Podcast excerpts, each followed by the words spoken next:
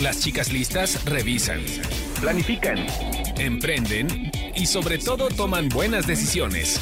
Bienvenidos a Las chicas listas, un podcast de finanzas cotidianas y desarrollo laboral con Ivonne Vargas y Verónica García de León.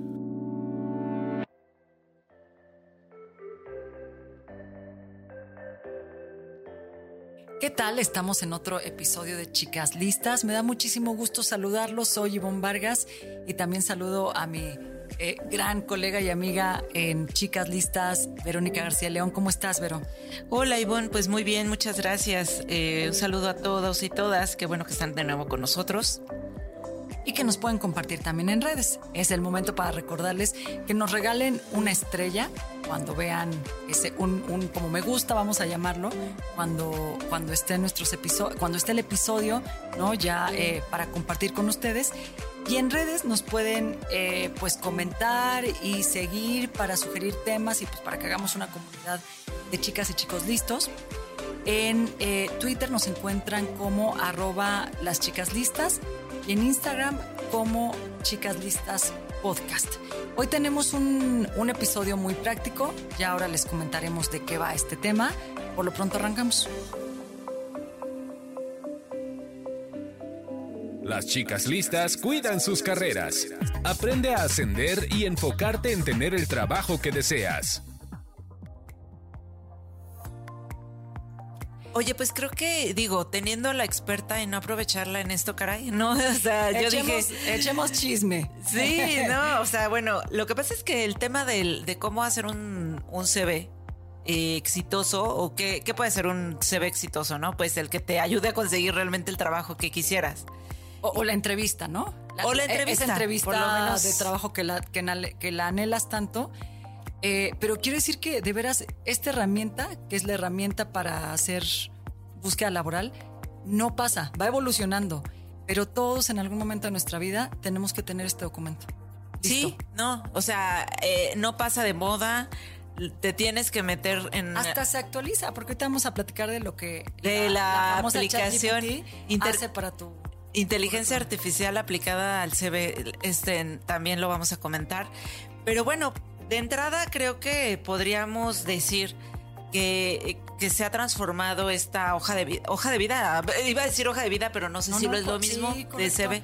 Para algunos mercados, sobre todo en América Latina y en España, es hoja de vida, currículum, o por ahí en algunos mercados también van a encontrar, sobre todo cuando apliquen empresas en Estados Unidos y en Francia, que le llaman resume a esta hoja de vida. Exactamente. Y entonces eh, yo, yo creo que es importante darles a nuestros escuchas como qué es lo, lo más reciente en cuanto a la, al diseño de esta herramienta, más allá de todas las apps o todas las los recursos gráficos que ya se pueden tener digo, en este tipo de sitios como Canva y otros que te ayudan a hacer un diseño eh, eh, como muy atractivo Visualmente más visualmente atractivo, pero yo más bien me referiría, porque ya que estás ahí para hacer tu, tu CV, pues ya tienes como el marco que- perfecto, pero dices, ¿qué pongo primero? ¿Qué Es que como que, resalto? ¿Sabes algo que pasa con el CV? Es que a veces nos hace falta la carnita del CV. Ya tenemos la plantilla, por así decirlo, ya pensamos que va a llevar cierta extensión, cierto tipo de letra. Eh, hay algunos currículums que son infográficos, eh, con líneas del tiempo. En algunos casos, hay muchas formas en cuanto a diseño de que te quede creativo. Pero lo importante es qué es lo que está leyendo la gente sobre ti, que diga, ah, me hace sentido buscar esta persona o me la recomendaron y la quiero buscar, pero por lo que leí en el, en, en- así en esta hoja. Exacto, entonces ahí creo que podríamos irnos paso a paso y eh, como de arriba para abajo, por decirlo, si ubicáramos visualmente un CV, que empezamos por el nombre, ¿no? Y vamos bajando a la siguiente información y a la siguiente y a la siguiente y a la que dejamos hasta abajo o hasta en la última A la del página. pilón, claro. Pero para empezar como las cosas generales.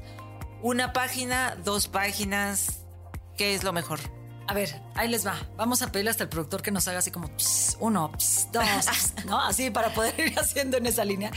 Pero ahí les va. Lo primero es que acuérdense, tienes tu hoja o tienes tu plataforma con datos personales. tienen que saber eh, quién eres y cómo te contactan. Eso es lo principal. Pero Pues- por quién eres es tu nombre. Ajá. Eh, si estás muy especializado en algo, puedes empezar por el grado. Doctora en economía, Verónica García León. Ojalá, O con tu- ojalá. Bueno, ahí les va para los doctores, para eh, los que están Oye, pues trabajo certificados, para lo que están exactamente. Entonces pones tu nombre y después te vas a los datos de contacto, que eso es únicamente una dirección de correo electrónico seria, por favor. Eh, tu celular seria, porque a lo mejor en nuestros, en, en- en nuestros años este, ya de experiencia, pues no vamos a poner este, la princesita o la reina de o super ejemplo de o La reina de del barrio. Este, no las vamos a poner. Eh, o, o tu año de nacimiento 00083 00086. Entonces, una dirección que sea recordable, dirección de correo electrónico que la recuerdes fácilmente. teléfono. Tu teléfono. Y acá yo sí recomiendo que si eres activo en redes sociales, al menos pongas tu eh, cuenta de LinkedIn. Sí, no, la de LinkedIn sí La creo LinkedIn sí o sí. Claro que si van a entrar a tu cuenta de LinkedIn y, y- y no tiene foto, la actualizaste hace tres años, tiene la foto de hace 20. ¿Y ese es buen Estas cosas, pues. ¿Foto no. o no foto? Foto, cada vez menos indispensable, salvo las posiciones que tienen que ver con atención al cliente. Mm, Pero si no, no es indispensable que haya fotografía. perfecto. Y si la vamos a poner, ya recordamos los básicos. Una fotografía, este, lo más eh, profesional, con un fondo blanco, eh, que estés vestido casual, que no, no por el tele, no la que te tomaron con el teléfono, no la que estás mirando al cielo, no la que recortaron a la persona de atrás de la fiesta de Navidad. Estas cosas se ven mucho más de lo que imaginan y, y lo quiero decir mucho en los currículums de egresados. Entonces, eh, y no, y a mayor trayectoria, a mayor experiencia profesional, no es indispensable que vaya la foto. Perfecto. Ahora, pregunta antes de pasar a lo siguiente. Cuando ya estamos hablando de datos personales, ¿es necesario ponerle edad? Ah, qué bueno, importante. Bueno, entre el punto número uno, no, no es necesario poner edad, no es necesario poner estado civil, que lo ponen también con mucha frecuencia. No es indispensable que lleve la dirección. O decir que eres mamá o no. No, no, no, no. Este, la verdad que no, porque son criterios que inclusive la ley ya te pide que no los pongas, como es la edad y el estado civil, porque no pueden descartarte por eso. Tiene que ser una contratación por otros criterios. Pero entonces no es necesario ni RFC, ni estado civil. Dirección, pues solamente que la vacante a la que estemos aplicando sea fuera de tu localidad y que es indispensable decirle al reclutador, no estoy en ese lugar, estoy en este lugar, Ciudad de México y tal. Em, edad, no, tampoco, no, no es indispensable. Y eso lo que te hace es que te crece el tamaño del currículum. Entonces, sus datos de contacto y sus redes sociales. Perfecto. Ahora, seguimos con otros campos, porque hay, digamos que como para ir organizando. Pongo el campo de educación, experiencia, eh, eh, prácticas extraescolares o, bueno, no sé, tú ya me irás diciendo, pero ¿qué, qué campo seguiría después? A ver, punto número dos.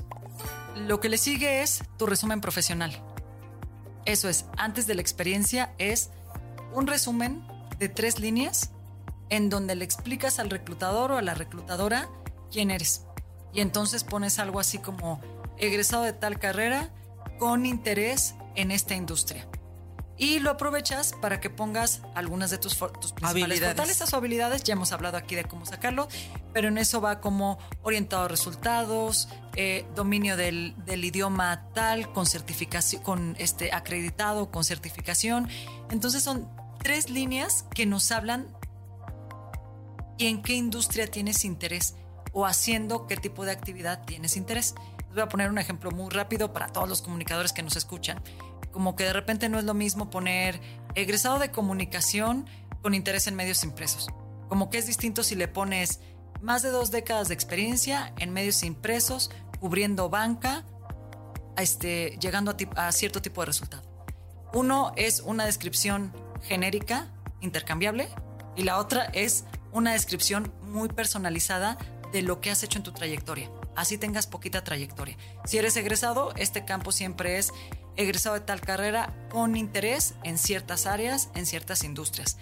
Eh, experiencia en atención al cliente, eh, pasión por el trabajo en equipo, cosas de este tipo que nos dejen ver un poco como tus habilidades personales combinado con lo que quieres en lo profesional.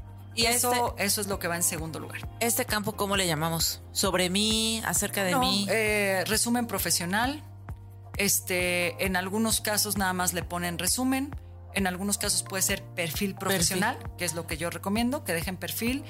O eh, inclusive si tu documento está en inglés, les ponen abstract, para que podamos tener esas tres líneas de qué somos. Perfecto. Y después de esto, entonces yo supongo, mi intuición me dice que vamos a pasar a la parte de experiencia. Exacto. Ok. Exactamente. Punto número tres. ¿Cómo redactar una experiencia que sí te consiga el trabajo? Pero no te tienes que ir al kinder, ¿verdad? Ni a la secundaria preparatoria. Ah, no, experiencia, perdón. no te tienes que ir al primer trabajo de tu vida. Eso, a eso iba yo. Cuando eras este recolector de, no sé, correos. Eh, o mucha gente sigue poniendo sus prácticas profesionales. Ya no. Por ejemplo. No, pues ya, este, en muchos casos son personas que tienen más de 7 o 10 años de experiencia en el mercado de trabajo y esto nos implica que ya tuviste eh, un puesto en el que has evolucionado dentro de la empresa o has tenido varios trabajos que te han dado experiencia. Pero no es necesario, digo, para que te salga un currículum de pocas hojas o, muy sintetizado, digo, no vas a poner tu primera experiencia laboral si ya tienes 20 años labora, eh, trabajando. A ver, primero les cuento en el tercer punto, cómo redactar un párrafo de tu experiencia profesional. Acá les diría que de veras, de veras no falla. Casi todos los currículums que yo veo describen el puesto que tuvieron. Describen Fui eh, periodista en el diario tal, en la fuente de finanzas. Punto. Ahí se acaba. Estoy describiendo el puesto. Y eso, pues al reclutador a veces no le sirve porque el reclutador sabe de qué va tu puesto. Él tiene un perfil de puesto y que tú le describas el puesto no le ayuda. En realidad sí tienes que hablar de las acciones que tuviste en el puesto y si puedes de un resultado que hayas tenido en el puesto. Entonces, eh, Primero es, ese párrafo tiene que ser el nombre de la compañía en la que estás. Si quieres darle cronología, le pones de qué año a qué año. Y luego de que pones el nombre de la empresa, ya escribes qué actividad hiciste ahí.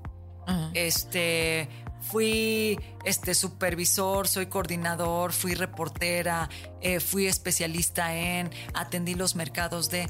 Pero lo que es muy importante es que empieces por tu descripción vuelvo al, ejemplo del comunicador, em, em, trabajé como redactor o como editor en esta área. Y luego le mencionas un tipo de resultado. He sido los últimos tres años redactor en esto, en esta industria, generando X número de artículos de manera mensual al año haciendo tal tema. Para la gente que está en ventas esto es muy sencillo porque dice, coordiné el área de ventas incrementando, eh, teniendo este, como responsabilidad el manejo de este proyecto, incrementando en un 50% las ventas de la empresa. Algo que es muy común también, algo que gusta mucho es, este, implementé un proyecto que consistió en esto y que llegó a estos resultados. Acá mi recomendación en la experiencia profesional es no te quedes en la parte de describir el puesto. Háblale un poco a la persona de si manejaste gente, de si tomaste un portal en cero y lograste que al año llegaran a X número de notas o que tuvieran X número de seguidores. Háblale de cómo en la experiencia profesional es muy importante la transición. Empecé de esta manera, acabé de esta manera. ¿no? Eso es muy importante. Para la gente que no tiene experiencia, pues bueno, ayuda mucho si pensar en alguna actividad extraacadémica. No sé, esto es muy común. Fuiste voluntariado fuiste voluntario en la universidad. Entonces, participé en la organización de este evento en el que se convocaron 500 personas para promover la salud de los niños. Entonces, le estoy explicando a la persona qué actividades sí hice. No le estás describiendo solamente el puesto. Claro. aquí hay un debate, y para cerrar este tercer punto, aquí hay un debate. si redactas tu experiencia en tercera persona o en primera persona. Exacto, exacto. yo tuve que, yo te confieso, yo hice un currículum, o los estaba haciendo en tercera persona. Ella hizo, ella es buena, ella. Y de pronto alguien me dijo, ah, creo que tú me dijiste. Oye, no, que no en tuvieras primera. miedo a hacerlo en primera persona, porque tú hiciste esas actividades. Porque yo soy una fregona en esto, ¿no? Y eso te hace sentir de pronto incómoda. Piensa en los verbos que siempre te refieran que estuviste en el campo de acción. Coordiné, desarrollé, implementé, apliqué, movilicé, desarrollé, pero todo en primera persona. Desarrollé durante tres años la estrategia de captación Marketing. de clientes. Hice durante un año este, el, plan de, el plan de marketing y mejoré la presencia de estas tres marcas. En los resultados se vale hablar de marcas, de clientes, de incrementos en ventas, eh, de haber eh, abierto, aperturado un área y cómo evolucionó esta. Y es muy importante que si tú tienes, voy a pensar, 15 años en una empresa, acaba, esto es bien importante porque pasa con mucha frecuencia. Le pones, no sé, trabajé en frijolitos SADCB y de repente pones 40 bullets. Así, de así de, ¿no? Este, hice, creé, diseñé, eh, complementé.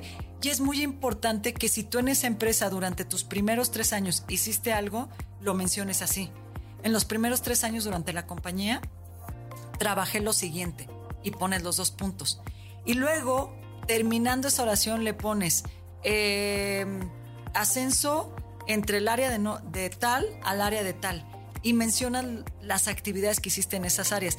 Pero no las pongas todas revueltas, no pongas como que las 40 cosas. Define, piensa en los tres principales logros que tuviste en un puesto de trabajo o en esos años en esa primera posición y esos son los que tienes que escribir. Pasando de 10 años de experiencia profesional, elige tus últimos tres empleos o cuatro empleos De los últimos 10 años. de los últimos 10 años. Perfecto. No pongas las prácticas profesionales, si fuiste becaria, Tu primer trabajo. tu primer trabajo. No, es que el primer trabajo, ahora, salvo que de veras el primer trabajo estuviera muy relacionado con la industria a la que quieres regresar ahorita. Vamos a pensar que hace cinco años trabajaste haciendo chocolates. Y hoy quieres regresar a la industria de chocolates. Entonces, como que se vale que la menciones, Claro. ¿no? Pero sí es bien importante que todo el tiempo la persona, el reclutador pueda ver cómo evolucionaste en un puesto. Claro. ¿no? Empecé haciendo eh, plan de marketing, este, no sé, plan de, o más bien empecé revisando campañas de marketing Ajá. y terminé yo desarrollando y midiendo las campañas de marketing. Eso es muy importante, que, que tu currículum hable evolución. Pero eso Y- también lo podrías poner, digo yo, en tu abstract, ¿no? Eh, quizá. Bueno, no sé. Sí, puede ser Puede una, ser, puede ¿no? ser una evolución, aunque en realidad el abstract te sirve para connotar tu especialidad. Ok. o tus áreas de interés para iniciar una vida profesional, como es el caso de los egresados. Ok. Entonces, tu experiencia profesional, eh, mira, yo he revisado currículums de seis páginas, porque la persona no se decide entre qué y te dice, es que todo es importante, es que todo es importante y no. Y ya de eso veras, habla mucho después de, experiencia ¿no? o de la persona.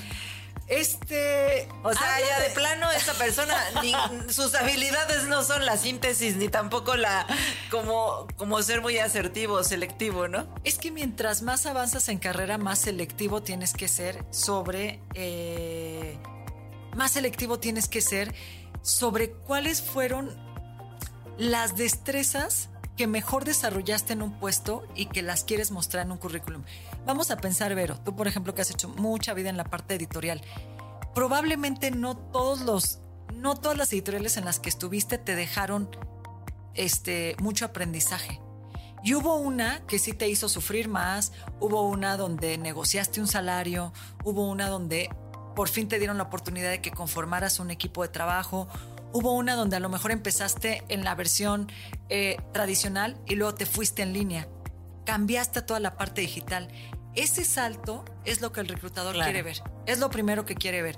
Empecé en offline O me moví de esto a me moví esto otro. Ese es el salto que tienes que resaltar y lo tienes que resaltar de veras en dos o tres líneas. Entonces, cuando tú le muestras tanto al reclutador, un poco lo que le estás diciendo es, tampoco sé muy bien qué es lo que me destaca. Te dejo todo esto para que tú lo veas y decidas. Yo, yo, Ivonne, no sé bien qué me destaca. Ok, perfecto. Bueno, pues ya pasamos al siguiente punto, que es escolaridad. ¿O no? Ahora sí, nos vamos a educación continua. Cuarto punto. Piensa, primero vamos, este, ya saben, resumen, datos personales, segundo resumen, tercero experiencia profesional, cuarto, educación continua. Acá le contamos al reclutador lo que seguimos aprendiendo, qué estudié y lo que seguimos aprendiendo. ¿Qué me en qué me he certificado, si tengo diplomados, si tengo eh, una maestría. Una maestría, si soy doctor, eh, candidato doctorado a un programa. Eh, pues hoy muchos de estos cursos cortos que se toman, vale la pena que los pongamos ahí. Cursos, cursos cortitos o microcredenciales, eh, lo que estudian. A ver, si estudian, esto sí les. Toda plataforma digital que ofrezca curso de actualización, Coursera, Udemy, Creana, etcétera, etcétera, si están certificados, póngalos.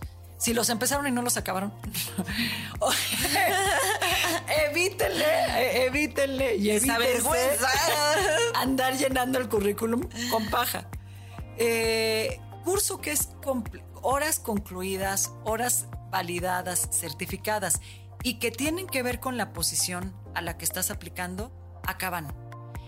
Si tienes más de 20 años, eh, ah, pero esto es muy importante en educación continua o educación, si queremos llamarle educación si tenemos poquitos cursos y solo es educación, tienes que poner el nombre del curso o el nombre de la carrera. ¿Ok? Si tú tienes más de 10 años de haber concluido una carrera, ah. no es necesario que lo sitúes cronológicamente hablando. Que le pongas, estudié del 80 al 85 Claro, pero en educación continua. Pero ¿cómo le llamas a la, licenciatura? Educación. Educación. Educación. Pero esa sí hay que ponerla, ¿no? Sí hay que ponerla, sí, sobre todo si es como una carrera muy específica, hay que ponerla. Lo yo sigo poniendo que soy licenciada en comunicación. De, aunque fue de acuerdo, aunque si tú hoy aplicas para un proyecto en mercadotecnia, lo que tendríamos que ver en, primero en tu educación es los cursos orientados a mercadotecnia y al final tu licenciatura. Okay. No es indispensable que empieces por la licenciatura y luego te vayas a los cursos. Elige aquel diplomado, eh, maestría, doctorado, certificación que esté más relacionada con el puesto al que quieres aplicar. Si tu proyecto es de merca, si es de relaciones públicas, si es de analista de mercado, etcétera, elige el curso que represente eso. Hay currículums para aplicar a formar parte de voluntariados, por ejemplo y la sugerencia es que elijan aquella actividad de voluntariado que represente esto en donde tú quieres contratarte. Perfecto. Entonces ahí en educación empieza por tus diplomados, muchos si, si los hiciste en el extranjero, si estuviste una estancia, son virtuales, ponlos porque vale mucho la pena. Currículums de ingenieros, de desarrolladores de cualquier tema, de eh, arquitectos, de diseñadores, de todos estos, la última versión que tengan de conocimiento en certificación, esa es la que se pone. Perfecto. Porque educación nos habla mucho de qué tan actualizado estás para ocupar una posición en cierto puesto. Entonces sería educación continua, después formación, donde viene tu... Si eres egresado, ponle solo educación. Ok. Si tienes más experiencia en el mercado, ponle educación continua y empieza por el último curso que tengas y que funcione para tu actividad que vas a aplicar profesional y acaba con la licenciatura. La licenciatura es la última que aparece. Educación, podría ser nada más educación. Sí, pudieras dejarlo nada más en educación. Cuando le agregamos el continuo es, me sigo actualizando nada más. Ok. Y bueno, ¿con cuál terminaríamos nuestro CV? Quinto punto, tus testigos profesionales o evidencia profesional. Todo aquello que tengas sobre tu trabajo. Eh, si eres alguna, eh, que quizá este, y es muy común en nuestra área, te han entrevistado o han relatado algo sobre tu trabajo y lo tienen publicado, puedes agregar este, esos links. Eh, premios, premios, reconocimientos. Los premios, eh, pueden entrar en la parte de educación continua. Ah, ok. Pueden entrar. Y es más, pueden entrar en tu resumen. Si eres periodista galardonada por tal asociación. Pulitzer, por ejemplo. Ah, Bueno, ahí se va también, ¿no? Eh, pero bueno, los puedes mencionar aquí también y puedes poner eh, reconocimiento por trabajo en tal lugar. Y aquí está la liga de la investigación. Eh, iniciarías esto con una página, si tienes tu página. Puedes, eh, pues sí, tradicionalmente es tu página. Si tienes un WordPress o si tienes en algún lugar alojado Un blog. un blog de tu información, agregas también eso. Y acá, pues sí, te puedes dar vuelo eh, poniendo algunas evidencias de ese trabajo que has realizado. ¿no? Entonces, eh, este, reconocimientos, entrevistas, PDFs, investigaciones, algo que también esté asociado a lo que estás haciendo, este, puede estar incluido en esta sección, pero sí seleccionar los links. He visto currículums que solo una página son links, Ok.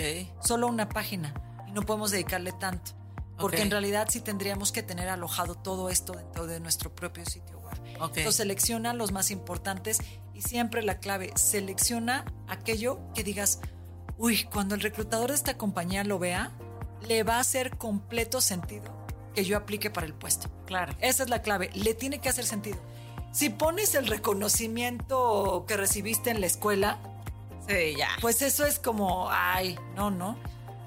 Eh, para esta sección de reconocimientos mucha gente pone tus promedios académicos y en el propio resumen. A ver, si eres un médico y sacaste 9.9 o 100, se vale. Si eres un egresado de una carrera de ciencias sociales, no se vale. Es fácil que, de veras, Es tu obligación. abogados, psicólogos, comunicadores, administradores. eh, no está tan difícil, es tu obligación, de verdad no está tan difícil llegarle al 8. Sí.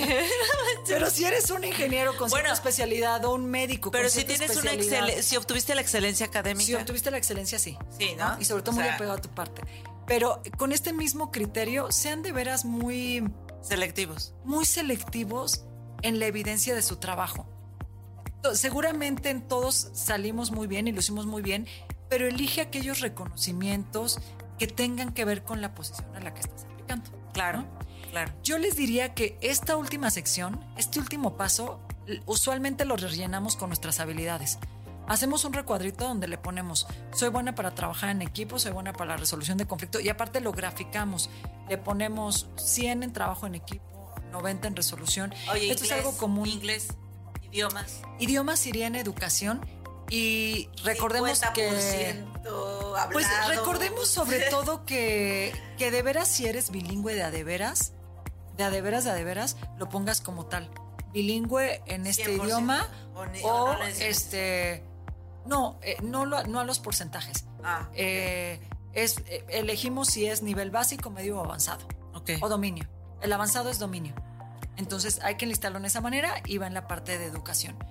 Si estás aplicando para una posición que realmente sabes que te va a demandar el idioma completo, mi sugerencia es que busques certificarlo. Claro. Cambridge, por ejemplo, para inglés o para cualquiera, y le pones eh, dominio de inglés certificado por tal y el año en el que certi- te certificaron.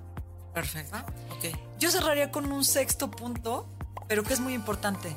Si ya tienes más de unos 35 años de experiencia profesional, sustituye tu currículum cronológico por una carta ejecutiva. Eso, los voy a dejar ahí Carta por ejecutiva. una carta ejecutiva. Esta carta ejecutiva lo que hace es que lo primero es que menciona eh, este resumen eh, profesional de lo que has hecho.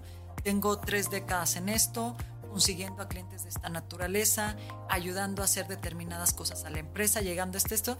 Y después tenemos una sección en la que ponemos, describo mis eh, principales logros profesionales, es como la experiencia profesional y cuentas en bullets eh, cuáles son las principales habilidades que has ganado.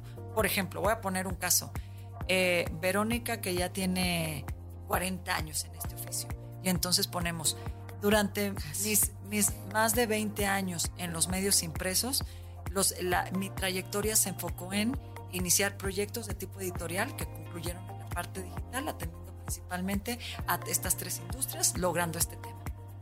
Eso, es, eso no es un currículum cronológico, es una carta mediante la cual le decimos al headhunter, porque ya estamos en niveles de headhunter, ya estamos en niveles de cazadores de talento que son de posiciones medias hacia arriba.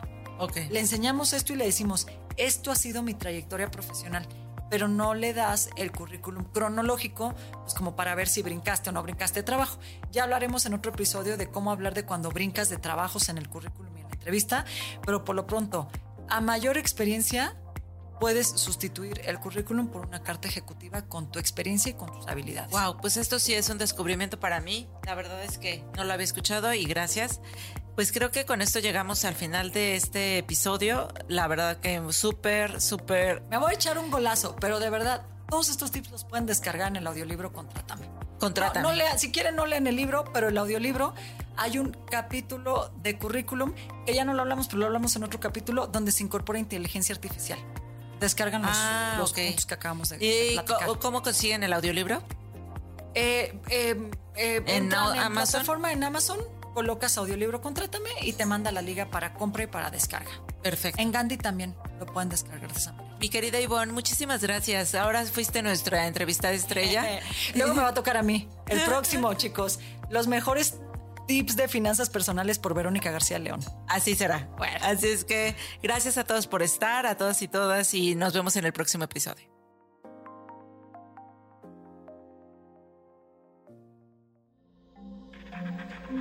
Este audio está hecho en Output Podcast.